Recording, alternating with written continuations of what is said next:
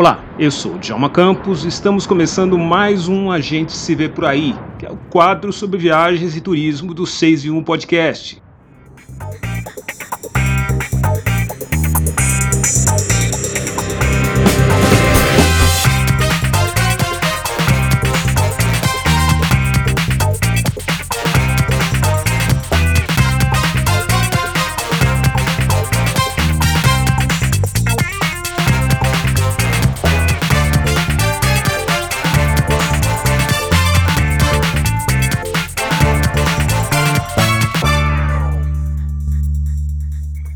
Neste episódio, a gente tem uma conversa muito bacana e cheia de dicas com o Tiago Dias, que é o criador do projeto de viagens Bicha Preta pelo Mundo. Tiago, que mora em São Paulo e é arte terapeuta, já visitou 18 países no mundo e vários endereços pelo Brasil. Ele conta pra gente como é viajar por aí, mostrando ao mundo sua negritude e fala também sobre a ideia de espalhar a diversidade pelos quatro cantos do planeta. Tiago também indica alguns locais bacanas que um negro deve conhecer no mundo mundo e fala de tudo que enfrentou e ainda vem enfrentando quando ele decidiu criar o Bicha Preta e sair pelo mundo com a sua mochila. O 6 em 1 Podcast apresenta mais um episódio do A Gente Se Vê Por Aí e abre alas para Tiago Dias.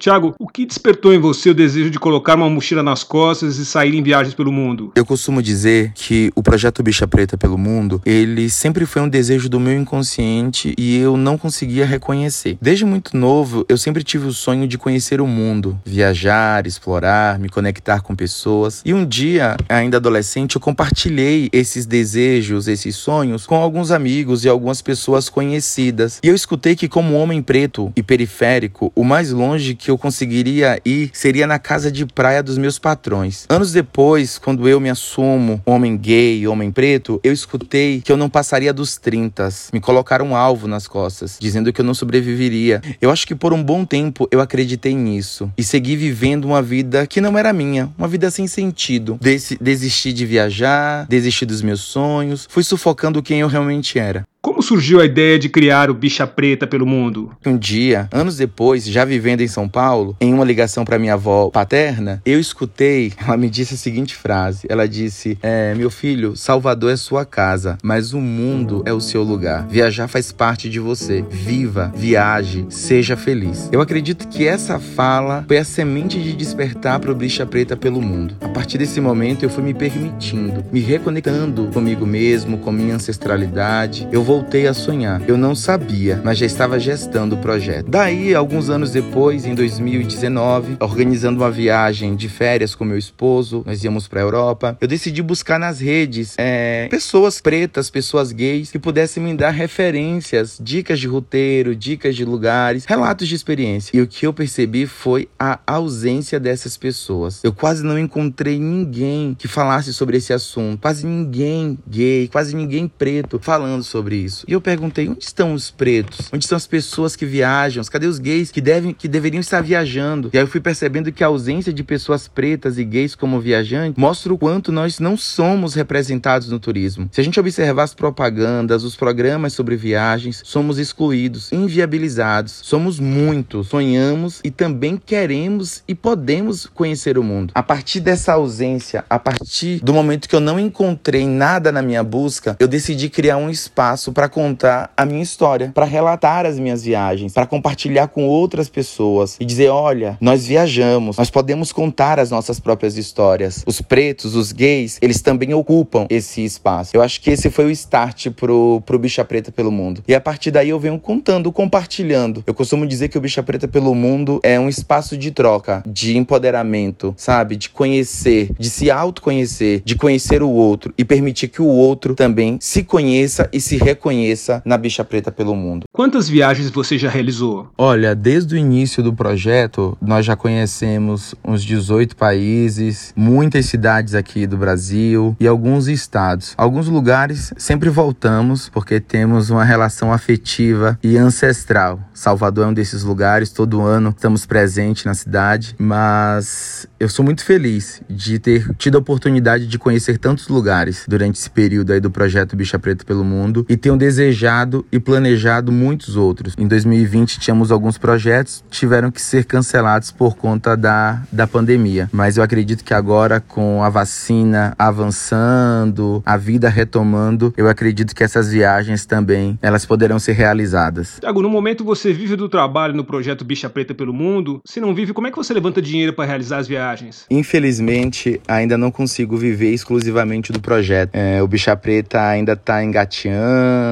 a gente ainda não tem tanto retorno financeiro que nos dê condições para patrocinar as nossas viagens e os nossos projetos. Atualmente eu trabalho no SUS, trabalho em um projeto de saúde mental e economia solidária. O meu esposo trabalha na área comercial e somos nós mesmos que financiamos os nossos projetos e as nossas viagens. Tudo à base de muito planejamento, muita pesquisa, organizamos, criamos planilhas, vamos economizando de um lado, economizando do outro e na medida do possível a gente vai conhecendo esses novos lugares e vai investindo é, em viagem. Eu costumo dizer que viagem não é gasto, viagem é investimento. E todo mundo pode viajar, só precisa de um pouco de planejamento. Pessoas acham que viajar é você ir para outro continente, para outro país, mas o que faz, o que torna a viagem uma experiência única é o desejo de como você se coloca para isso. Às vezes você ir na rua, no bairro do lado, é uma viagem, porque você se conecta com pessoas, você descobre coisas novas, você vivencia um lugar diferente. E isso também é viajar. Então, hoje, toda, todo o dinheiro que é investido nos projetos do Bicha Preta pelo Mundo vem do meu trabalho, do trabalho do meu esposo, e assim nós vamos vivendo. Até que um dia a gente consiga viver exclusivamente do Bicha Preta pelo Mundo. Quais são os destinos de viagem que você indica para os ouvintes do 6 e 1 Podcast? Sempre que alguém me pede uma indicação de viagem ou pergunta é, sobre um destino, eu faço a seguinte pergunta: Você já conhece a Bahia? Você já foi a Salvador? Porque Salvador é um lugar de início de tudo, sabe? Eu acho que todos devem ir a Salvador. É algo meio que sagrado conhecer essa cidade. E quando eu indico Salvador como primeiro destino de viagem, eu não estou indicando aquela Salvador que é vendida nas agências, que é vendida no programa de TV. Eu estou indicando uma cidade que pulsa uma cidade viva, uma cidade de, de gente de axé, uma cidade de soteropolitanos. Então, se eu pudesse indicar um lugar para os ouvintes aqui do podcast e para qualquer pessoa que me pergunte sobre um lugar, eu indicaria primeiro Salvador. E aí, em seguida, tem uma viagem que eu estou programando, desejando muito ir no final desse ano, que é o Afrochella, que acontece em Gana. É um festival de música e cultura que celebra a diversidade de África. Então, é um lugar que eu super recomendo. Pesquisem sobre esse, esse evento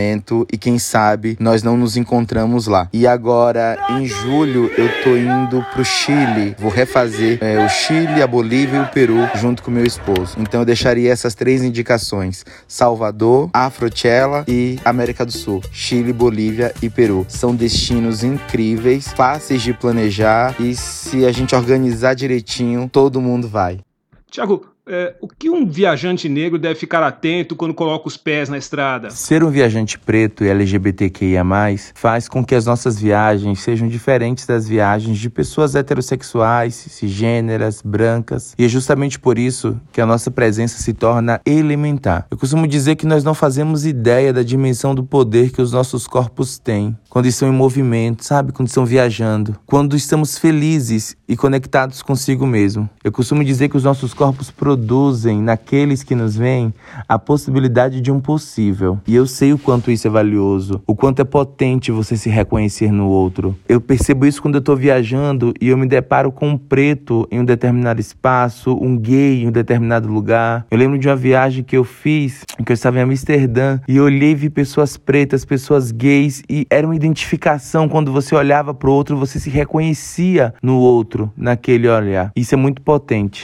Em seu perfil no Instagram você diz: tire seu preconceito do caminho porque eu quero viajar. As pessoas têm sido acolhedoras em suas viagens ou você teve de enfrentar algum caso de preconceito? Infelizmente, ainda é preciso lidar com o preconceito, com o racismo estrutural que insiste em querer sentenciar os nossos corpos, dizendo que nós não podemos viajar, que nós não podemos andar em determinados tipos de transportes, que não devemos ocupar alguns lugares. Infelizmente, o racismo ele é estrutural, o racismo ele mata e é um mal que precisa precisa ser combatido a todo momento. Além do racismo, é preciso coragem, é um exercício de coragem diária para se afirmar em uma sociedade extremamente homofóbica. Quando nós, pretos e gays, viajamos, nós temos preocupações com coisas que nunca passariam pela cabeça de uma pessoa não preta e não LGBTQIA. Coisas do tipo sempre andar com os documentos, sempre estar acompanhado com alguém, as mãos sempre livres, manter a calma mesmo quando somos provocados. E aquelas regras de sobrevivência que nós, os pretos, escutamos dos nossos mais velhos desde a nossa infância. Então acho que como viajante preto, é sempre preciso estar atento a essas dicas, evitar correr em determinados espaços. Olha que difícil, olha como o racismo ele vai tentando nos paralisar a todo tempo. E essa luta é uma luta que vai do micro ao macro. A gente precisa ser resistência. Eu tenho como mensagem principal que nós podemos e somos mais do que nós mesmos. Somos uma resistência política e social. Mais do que nunca precisamos nos fortalecer e fortalecer os nossos. Meu lema é: eles que tirem o preconceito do caminho, porque nós vamos viajar. É preciso estar em movimento. Eu já passei por muitas situações difíceis, como revistas sem sentido. Eu sempre sou sorteado para ter a bagagem revistada. Eu já fui barrado em espaços, sempre sou confundido com um funcionário. A pessoa me vê com mala, com mochila no aeroporto, pergunta se eu carrego, se eu trabalho como carregador, mas nunca me reconhece como um viajante que ocupa aquele lugar. Eu nunca sou visto como um viajante. São perguntas fora de contextos, imposto de imigração e várias outras coisas. É você chegar em um hotel acompanhado do seu esposo e aí de repente eles inventam que não tem mais quartos de casal disponível, apenas camas de solteiro. E por aí vai, tantas outras cenas. Já tive que descer de um ônibus vindo da Argentina para o Brasil. Eu tive que descer, eu fui a única pessoa que teve que descer de um ônibus lotado para ter as malas revistadas. Mas eu preciso ressaltar que existe uma rede de acolhimento muito grande muito afora. Tem muita gente acolhedora e é na atitude dessas pessoas e é na potência dessa rede que eu busco sempre referência. É que eu vou me afirmando, sabe? E se eu pudesse dar uma dica hoje, a dica da bicha seria: pesquise, conheça, siga e apoie pessoas pretas, pessoas LGBTQIA, que estão em movimento. A gente pode se inspirar.